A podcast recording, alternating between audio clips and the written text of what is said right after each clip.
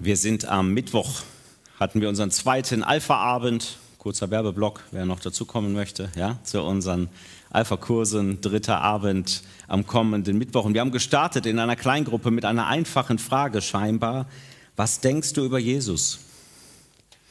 Richtig gut, mit so einer Frage zu starten, die dann in die Tiefe geht. Was denkst du eigentlich über Jesus? Wer ist eigentlich Jesus und was, wie ist deine Beziehung zu ihm?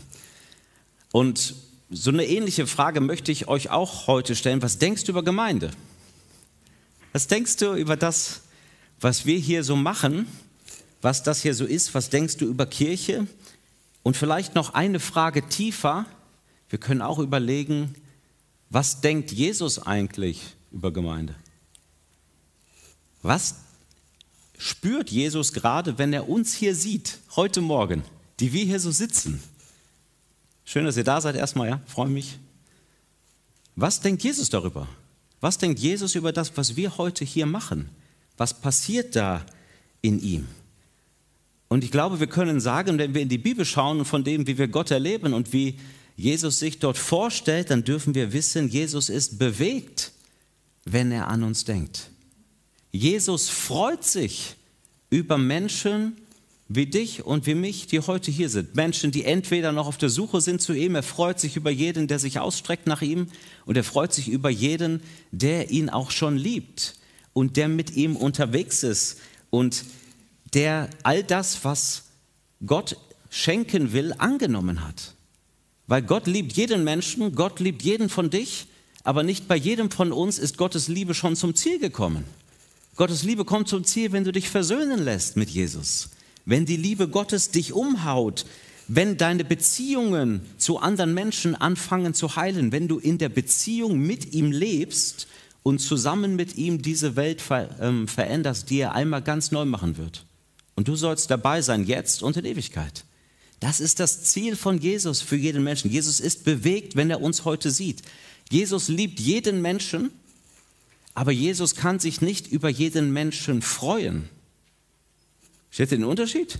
Jesus liebt auch Putin, aber sein Herz bricht über das, was passiert. Aber freuen kann sich Jesus über jeden Menschen, der in diese Liebe Gottes, die er hat, hineinkommt.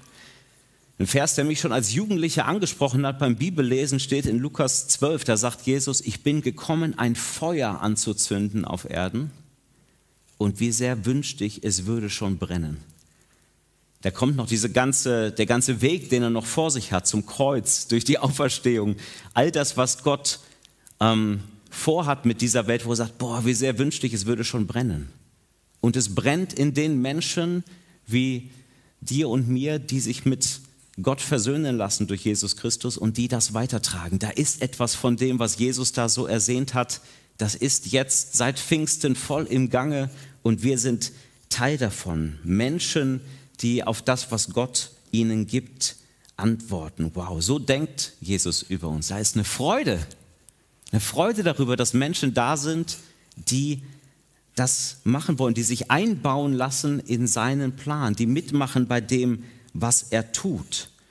Und Jesus hat auch einen Plan und zwar hat er ein Lieblingsinstrument und das nennt die Bibel Gemeinde. Jesus ist überall auf der Welt aktiv. Der ist auch auf deiner, in deiner Nachbarschaft, der ist auf deiner Arbeit, ähm, der ist bei den nervigen Leuten, vielleicht in deinem Kleingartenverein, je nachdem, wo du dich so rumtreibst. Ja? Der ist dort überall aktiv. Aber es gibt einen Lieblingsort, einen Lieblingsschauplatz, Place to be. Es gibt einen Ort, wo du mit ziemlicher Sicherheit hinkommen kannst und sagen kannst, wenn ich vier Wochen an einen Ort gehe, wo Menschen sind, die Jesus Christus im Herzen tragen und das miteinander teilen, da werde ich etwas vom Heiligen Geist irgendwie spüren. Vielleicht nicht alles ziemlich gebrochen, ja. In der FEG vielleicht weniger als in anderen Kirchen, mag sein, ja, wir sind nicht perfekt. Aber du wirst etwas spüren vom Geist Gottes her. Du wirst etwas spüren von der Gegenwart Gottes. So hat Gott sich das gedacht. Er ist präsent in seiner Kirche und er hat etwas vor mit seiner Kirche.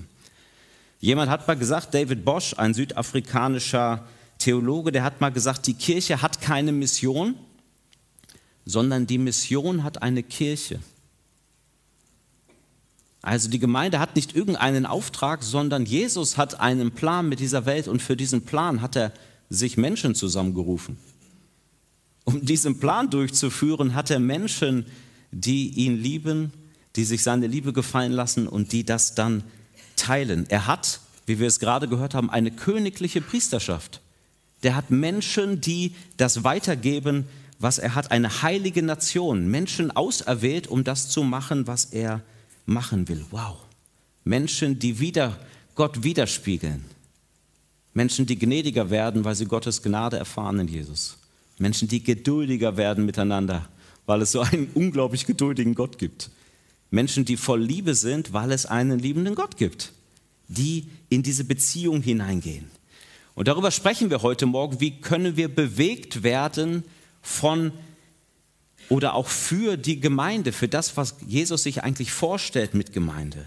Und du kannst dir sicher sein, es gibt nichts, wozu Gott dich bewegen will, was nicht selber sein Herz bewegt. Es gibt nichts, wozu Gott dich bewegen will, was ihn nicht selber bewegt. Das heißt, Jesus ist bewegt, wenn er an Gemeinde denkt und deswegen ist es ein Thema auch für jeden Menschen, der ihn liebt, sich einladen zu lassen. Wir hören noch mal auf ein paar Verse von den, diesen Versen aus dem ersten Petrusbrief und ich will mit euch darüber nachdenken, was ist Jesus eigentlich auf dem Herzen bei Gemeinde und welchen Plan, welchen Teil können du und ich dabei einnehmen. Das erste ist, sich einbauen lassen in seine Gemeinde. Lasst euch, sagt der Apostel Petrus, selbst als lebendige Steine in das Haus einfügen. Der eine oder andere hat schon gedacht, geht es heute ja, um vielleicht Steinigungsgeschichten im Alten Testament? Ja. Johannes 8, Jesus und die Ehebrecherin. Nein, ihr habt schon gemerkt, ihr habt einen Stein auf eurem Platz gefunden. Hoffentlich sitzt ihr nicht drauf. Nehmt ihn zur Seite. Ähm, könnt ihn während der Predigt in der Hand halten. Ihr ahnt schon, mit dem muss man was machen. Steinigen ist es nicht. Lasst euch selbst als lebendige Steine in das Haus einfügen, das von Gott erbaut wird und von seinem Geist erfüllt ist. Lasst euch zu einer heiligen Priesterschaft aufbauen. Das ist so simpel, immer wenn die Apostel von Gemeinde reden, man kann das gar nicht oft genug betonen, da geht es immer darum, dass die sagen, hey, das ist nicht deine Gemeinde, das ist Gottes Gemeinde. Nicht meine Gemeinde, sondern es ist je, Jesu Gemeinde. Und nicht baust, du baust auch nicht Gemeinde. Ey, komm, lass mal Gemeinde bauen. Das ist biblisch gesehen falsch. Du baust auch nicht Reich Gottes. Benutzen wir auch gern die Vokabel, ist auch falsch. Sondern du wirst eingebaut in das Reich Gottes. Du wirst eingebaut in seine Gemeinde. Da ist jemand, der baut dich ein. Der hat einen Plan für dich. Gott hat seinen Weg, einen Plan und wir sind nicht zufällig hier. Heute ist das natürlich schwer zu glauben. Also je nachdem, wie du hierher gekommen bist, ne, vielleicht sagst du, na, ich habe heute Morgen gegoogelt, ich hätte auch in einer anderen Gemeinde sitzen können. Na klar. Ne? Also, also, eher so, ich war doch recht aktiv, ja, um heute hier zu sein. Also ich hätte auch, wenn du zum ersten Mal hier bist, hast vielleicht drei Seiten dir angeguckt und die war am, ja, irgendwie am ansprechendsten, bist hier gelandet, ist doch eigentlich ein rein menschlicher Vorgang. Mir ist bei der Vorbereitung ein Bild gekommen, wenn wir Hochzeiten feiern, alle Ermutigungen an die jungen Erwachsenen, ja, wir feiern so wenig Hochzeiten hier, also wenn ihr noch Unterstützung braucht, ja, ich kann es euch nochmal in welcher Form auch immer, ähm, deswegen muss man das jetzt mal hier in der Predigt einbringen, so, ähm, auf jeder Hochzeit bekennen wir beieinander, ich nehme dich als Geschenk aus Gottes Hand an. Ich bekenne, Gott hat diesen Lebensweg von zwei Menschen zusammengeführt. Das ist ein Wort an alle zukünftigen oder gegenwärtigen Ehepaare unter uns. Es ist nicht kein Zufall, dass ihr einander habt. Da ist etwas von Gottes Führung, von Gottes Zusammenstellung drin, und natürlich wart ihr bei dieser Zusammenstellung absolut aktiv, ja? teilweise hormongesteuert, teilweise verliebt, teilweise äh, blind vor Liebe. Ja? Aber Christen glauben, da sind nicht einfach äh, zufälligerweise zwei sich attraktiv findende Menschen zusammengelandet, sondern in all dem hat Gott seine Hände im Spiel gehabt und er hat zwei Menschen zusammengeführt, mit denen er eine Einheit bilden möchte. In dem Fall in der Ehe. Und so ist das mit der Gemeinde auch. Klar, du guckst dir die Gemeinde an und denkst, ja, okay, Musik war in Ordnung, Predigt geht so, aber Musik war gut, ja. Kaffee war super, ja. Äh, hier bleibe ich. Also ganz so menschliche Kriterien, die du vielleicht so hast. Und wir glauben trotzdem, es geht um mehr. Es geht um die Frage, ob du dich von Gott einbauen lassen willst in seine Gemeinde, ob du erkennen willst, dass das etwas mit Gott zu tun hat. Gemeinde ist nicht nur eine Ansammlung von Menschen, sondern ein Raum, wie es hier heißt, wo Gott selbst einen Raum baut, wo der Geist Gottes spürbar wird. Wo Gott selbst in der Mitte wohnt und willst du ein Teil dieser Gemeinschaft sein, wo das greifbar wird. Das ist Gemeinde. Und nicht wir bauen Gemeinde, sondern Gott baut seine Gemeinde. Und überall, wo Menschen das missachten, das haben wir vielleicht schon selber erlebt, und Gott bewahre uns davor, überall, wo Menschen das missachten, wird sehr viel schief. Da ist dann kein Raum mehr, wo der Geist Gottes wohnt, sondern da wohnt dann Druck, da wohnt dann äh, nicht mehr der lebendige Gott, sondern da wohnen viele menschliche Vorstellungen und viele Dinge, wo Menschen nicht aufblühen können. Aber Gottes Idee von Gemeinde ist, dass er selber das Haus baut. Und ich warne dich schon vor, so endet das hier nachher, ja?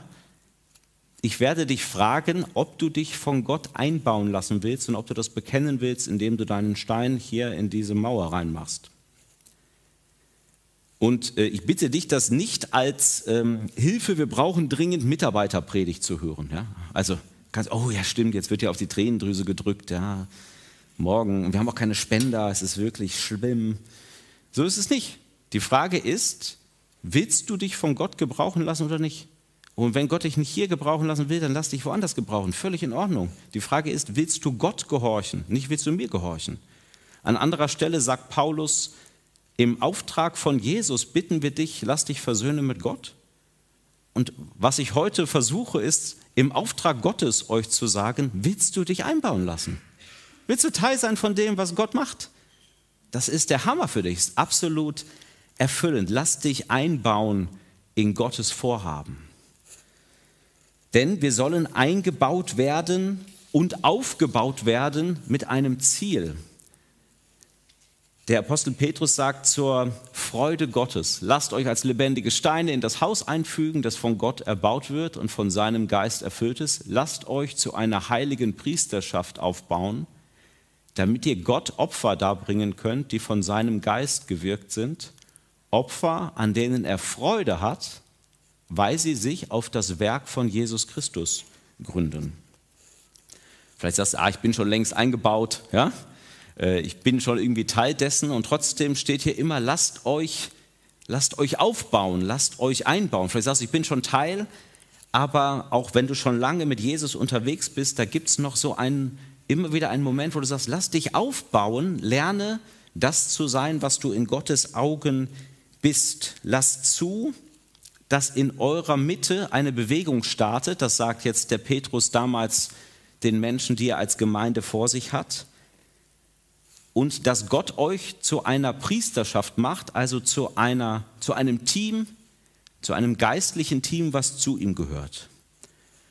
Priester, was sind Priester damals? Priester sind Menschen im jüdischen Kontext, die haben in der Nähe Gottes gelebt und die haben die, den Auftrag gehabt, andere Menschen mit dieser Nähe Gottes zu verbinden.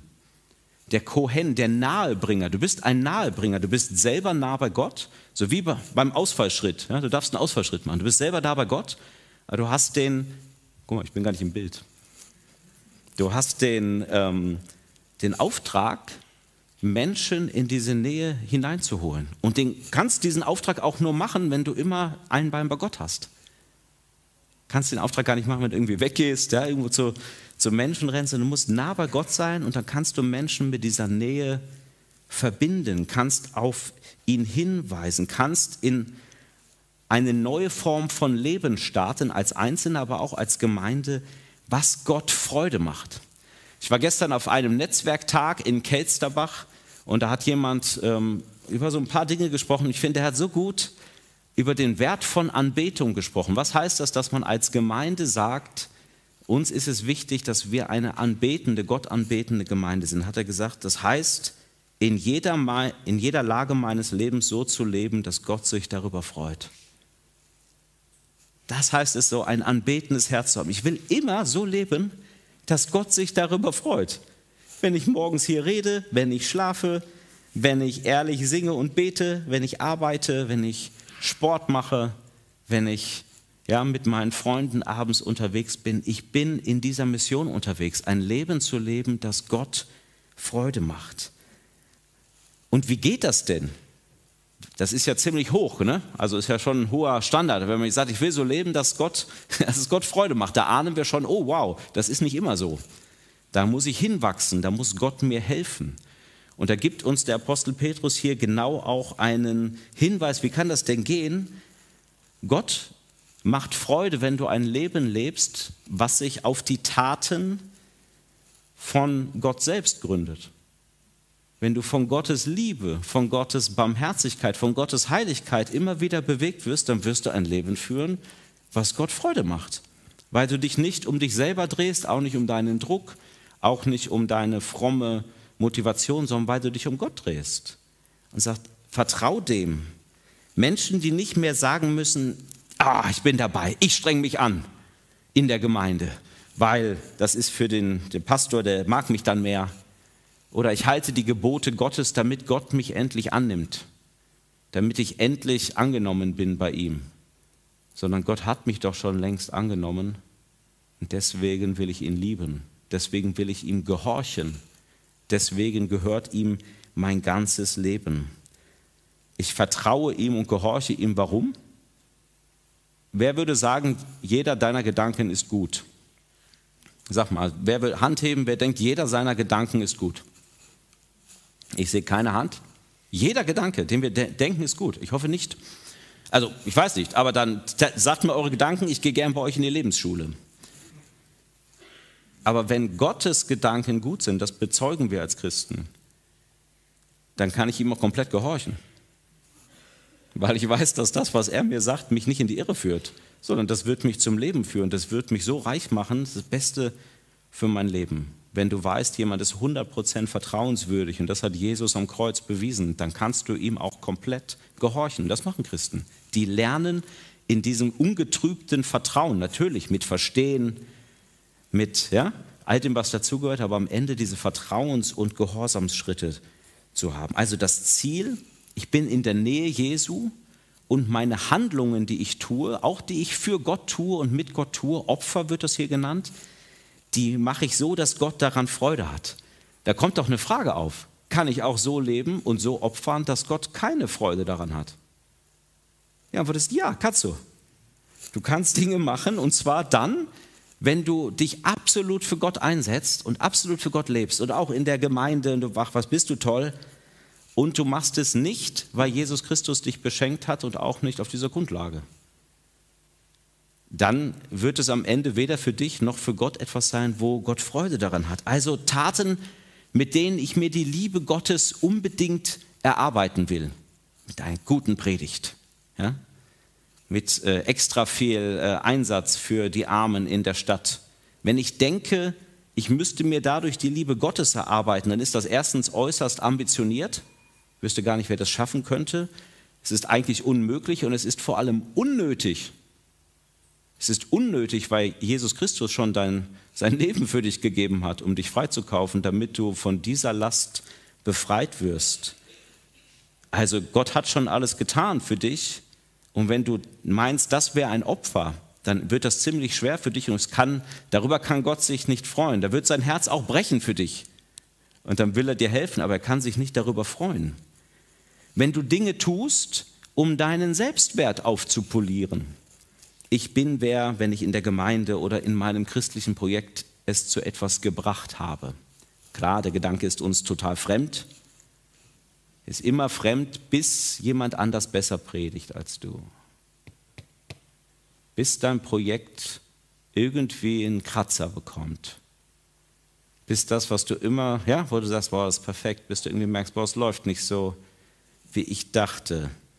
Und dann läuft es mit dem Baby nicht mehr, was man da so sich gepackt hat. Und dann merkt man, wow, mein Selbstwert hängt da eigentlich dran, wie gut ich das mache. Aber dabei hat Jesus uns doch genau davon freigekauft. Du brauchst nicht mehr für deinen Selbstwert leben, auch nicht dir den fromm erarbeiten, sondern du darfst wissen, dein Wert ist dir schon längst gegeben, weil du ein Geschöpf Gottes bist und ein erlöstes Kind Gottes am Kreuz von Golgatha. Schon alles weggenommen. Du kannst ganz anders leben. Du kannst leben als jemand, der im Vertrauen lebt, dass dein Wert schon 100% feststeht, Da kannst du ganz anders mit Menschen umgehen und dich einsetzen, als wenn du ständig um den Wert, um deinen Wert bemüht bist. Oder das dritte ist, habe ich mich nicht sowas von eingesetzt in der Gemeinde? Habe ich mich nicht ausgepowert über die Jahre? Habe ich nicht die Kinder mit so viel Liebe im Kindergottesdienst überschüttet? Und jetzt dankt es mir keiner. Jetzt bin ich nur noch ausgebrannt. Jetzt bin ich nur noch sauer. Warum? Weil du dein Opfer gebracht hast ohne die Kraft des Heiligen Geistes. Weil du nicht aus der Kraft des Heiligen Geistes gelebt hast, sondern aus deiner eigenen Kraft. Hast dir den Buckel krumm gemacht für die Gemeinde und für deinen Herrn, aber du hast dir nicht die Kraft schenken lassen, die der Geist Gottes dir dafür geben will. Und nur dann, wenn der Geist Gottes dir die Kraft dafür gibt, ist es auch etwas, was für dich und am Ende auch für andere gut sein kann. Du sollst aus dieser lebendigen Beziehung heraus leben und weitergeben und nicht dich abschupfen. Ja, es gibt auch Opfer, auch in der Gemeinde, über die kann Gott sich nicht freuen. Da bricht sein Herz, wenn er uns sieht, wenn er merkt, boah, wir haben uns so verrannt. Wir sind so weit weg von dem, wie Gott das eigentlich denkt. Und er will uns dahin führen, dass es ihm Freude macht. Und wenn es ihm Freude macht, dann wird es uns auch Freude machen, weil wir merken, wow, das, was ich brauche, um zu dienen, um meinen Einsatz zu bringen, das kommt ja von ihm. Hat er schon für mich gemacht. Das nehme ich an, das gebe ich weiter. Aber Gott kann keine Freude dann daran haben, wenn ich mich an ihm vorbei einsetze für ihn. Das letzte ist die Frage, wie lasse ich mich jetzt ganz konkret einbauen? Okay, ich habe es irgendwie verstanden, Jesus will das machen, Jesus will auch mir alles geben, was ich dafür brauche. Was heißt das jetzt? Was heißt das, wenn ich sage, ich will mich einbauen lassen? Was passiert dann mit mir? Und das sagt der Apostel Petrus zwei Kapitel später, am Anfang von Kapitel 4. Jeder soll den anderen mit der Gabe dienen, die er von Gott bekommen hat wenn ihr das tut, erweist ihr euch als gute Verwalter der Gnade, die Gott uns in so vielfältiger Weise schenkt. Redet jemand im Auftrag Gottes, dann soll er sich bewusst machen, dass es Gottes Worte sind, die er weitergibt. Übt jemand einen praktischen Dienst aus, soll er die Kraft in Anspruch nehmen, die Gott ihm dafür gibt. Jede einzelne Gabe soll mit der Hilfe von Jesus Christus so eingesetzt werden, dass Gott geehrt wird. Das ist so ein Vers, da möchte man ähm, immer noch so ein bisschen, kann man jetzt nochmal exegetisch gucken, nochmal ganz tief in der Bibel graben, steht da wirklich jeder. Jeder. So, klingt so absolut, ne? Weil jeder sind ganz schön viele. Ja? Jeder soll den anderen. Also nicht nur die, die das gerade einrichten können, ja, Klammer auf, können das so selten einrichten. Nicht nur die, die, ähm, die vielleicht denken, ich habe eine Gabe, die ist super toll. Auf die anderen ist klar, dass die anderen sich einbringen sollen. Die haben auch wichtige Gaben. Aber ich bin, glaube ich, eher unwichtig. Ich glaube, ich kann im Hintergrund bleiben. Steht einfach jeder. Du lässt dich einbauen, indem du das, was du von Gott hast, weitergibst. Kann es so sagen, die Gnade von Jesus bewegt uns, also es geht darum, was Jesus dir geschenkt hat, sodass jeder und jede den anderen mit seinem und ihrem Gottesgeschenk dient. Das ist die Idee von Gemeinde. Jesus gibt jedem ein Geschenk und gibt jedem die Kraft und sagt, ja, jetzt teilt das mal hier, teilt das mal aus. Macht das mal untereinander, damit das, was ich möchte, in dieser Welt vorangeht, damit Menschen gedient wird, damit Menschen mich finden, damit das gute Werk, was Gott mit dieser Welt vorhat, vorankommt, damit sein Reich kommt. Sich einbauen lassen heißt also diese Gnade annehmen und die Gnade heißt auch das Geschenk zu erkennen, was jeder von uns hat und es dann einzusetzen. Wir hatten letzte Woche darüber gesprochen, es gibt keinen freudigen Christen, der keine Dankbarkeit hat. Es gibt keinen Menschen, der einen starken Glauben hat, der nicht in Dankbarkeit irgendwie äh, anscheinend da ein Fable für hat. Und es gibt auch keinen Christen, der unbegabt ist. Das kannst du dir einreden oder das kann dir eingeredet worden sein. Aber es gibt keinen Christen, der unbegabt ist. Die Bibel sieht es entschieden anders. Jeder hat etwas.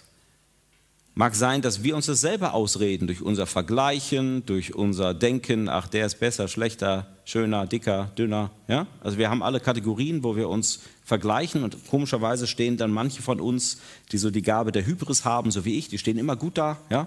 Also ich kann mich so vergleichen, dass ich immer gut da stehe, geht ganz einfach. Und es gibt Menschen, die haben so eine Art, sich zu vergleichen, die stehen immer schlechter. Also wirklich kann man sich wundern, ja? wie die das hinkriegen, stehen immer schlechter. Es geht nicht um das Vergleichen, es geht darum, ob wir vertrauen, was Gott hier sagt. Jeder hat ein Geschenk. Punkt. Find es raus. Entdecke das. Du hast es. Du hast wahrscheinlich sogar noch mehr als eins, aber geh mal von einem aus. Du hast mindestens eins. Und das sollst du zu Gottes Ehre und zum Dienst für die anderen, dass es anderen Menschen gut tut, einsetzen. Also darum geht es. Gottes Geschenk deine Fähigkeiten, deine Zeit, vielleicht deine Ressourcen, vielleicht auch dein Geld, deinen Charakter, deine Art mit Menschen umzugehen, deine Erfahrungen, dein Know-how, deine Musikkenntnisse. Du kannst das ja vielfältig aufdröseln, wie du das möchtest. Gott hat dir so viel gegeben. Er sagt, nimm diese Gaben, die du hast, und setz die ein gib sie weiter. Hier sagt ähm, der Apostel, wenn jemand zum Beispiel wie ich jetzt im Auftrag Gottes spricht, dann soll er sich bewusst sein, ich gebe eigentlich nur weiter. Aber ich mache es mit einer Beauftragung von Gott. Wenn du die Stühle stellst und den Kaffee kochst oder wenn du in deiner Nachbarschaft äh, deinen ja, älteren Nachbarn den Rasen mähst, dann kannst du sagen, ich mache das im Auftrag Gottes. Ich mache das, weil Jesus mich sendet in meine Nachbarschaft. Du sollst das in diesem Auftrag tun. Ich bin von Gott ausgerüstet dafür, bevollmächtigt, das zu tun. Ich muss es nicht produzieren, sondern ich gebe etwas weiter. Und ich mache es durch die Hilfe von Jesus. Ich weiß nicht, ob ihr das gelesen habt. Mit der Gabe, die du hast, im Auftrag Gottes das weitergeben, in der Kraft, die er dir gibt, also nicht aus eigener Kraft, sondern in der Kraft, die er dir gibt und jetzt mit der Hilfe von Jesus Christus. All das auch noch mit Hilfe, ja? Also seine Gabe, seine Bevollmächtigung, seine Kraft mit seiner Hilfe. Also mehr Entlastung geht gar nicht.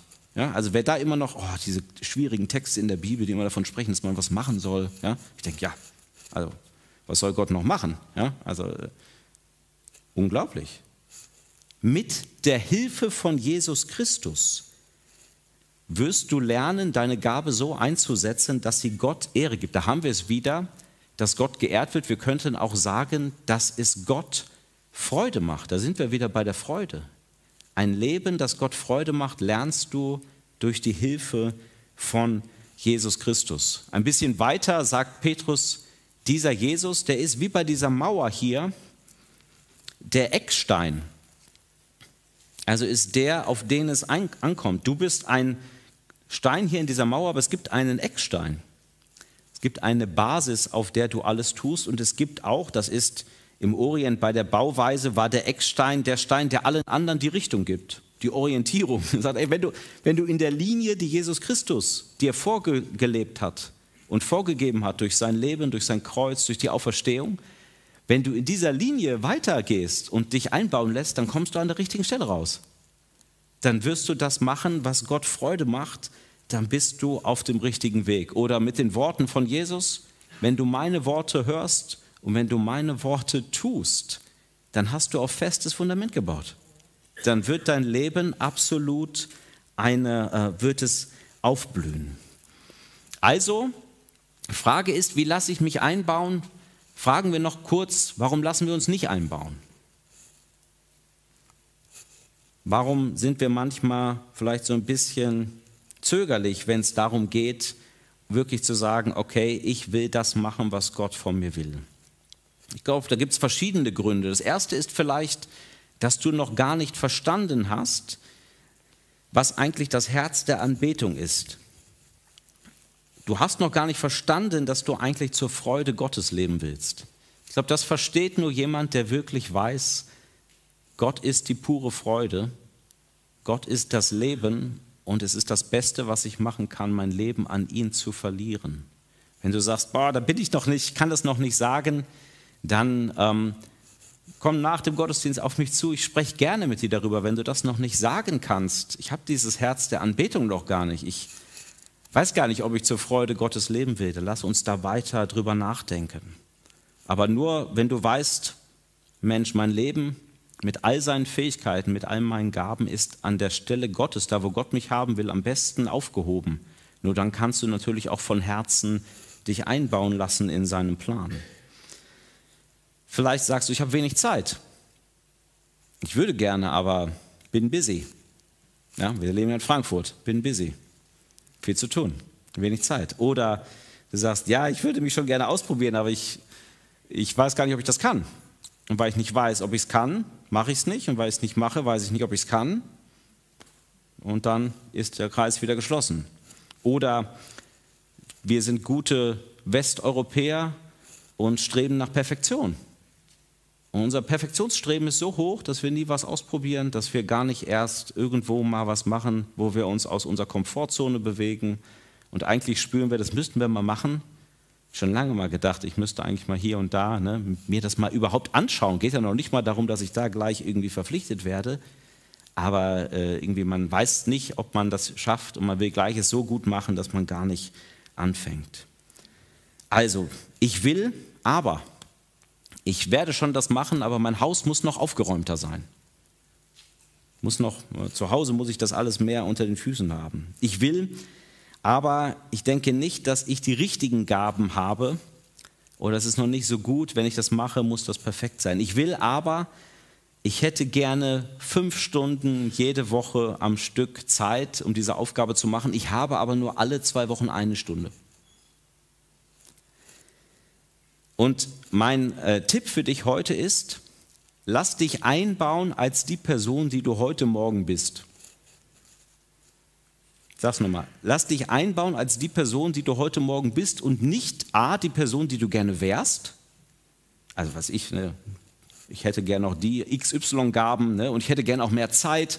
Aber du bist ja die Person, die du bist. Mit der Zeit, die du hast, mit den Dingen, die dir auf dem Herzen sind, fragst du, Herr, was kann ich mit diesen Dingen tun? Und wenn es alle zwei Wochen eine Stunde ist,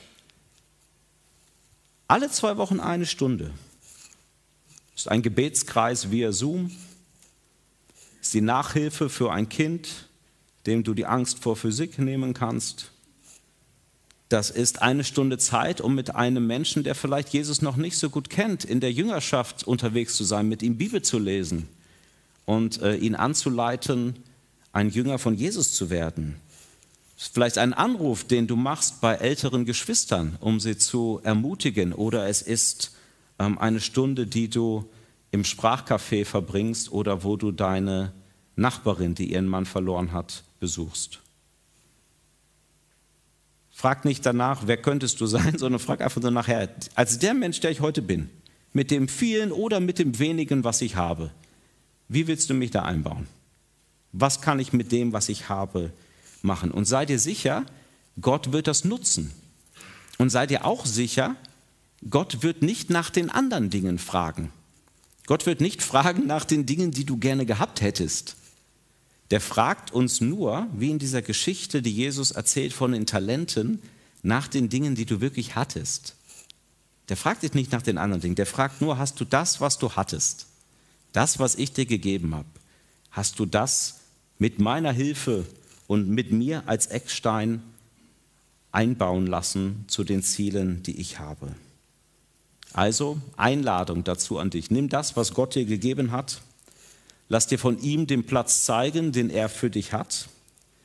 Füll diesen Platz mit seiner Kraft aus, nicht mit eigener Kraft. Und lass dir in der Art und Weise, wie du das machst, so helfen von Jesus, dass Gott am Ende geehrt wird. Und wenn Gott geehrt wird, wenn es Gott Freude macht, es ist das Beste, was dir passieren kann. Und es ist das Beste, was deinen Mitmenschen und auch was unserer Gemeinde hier passieren kann. Amen.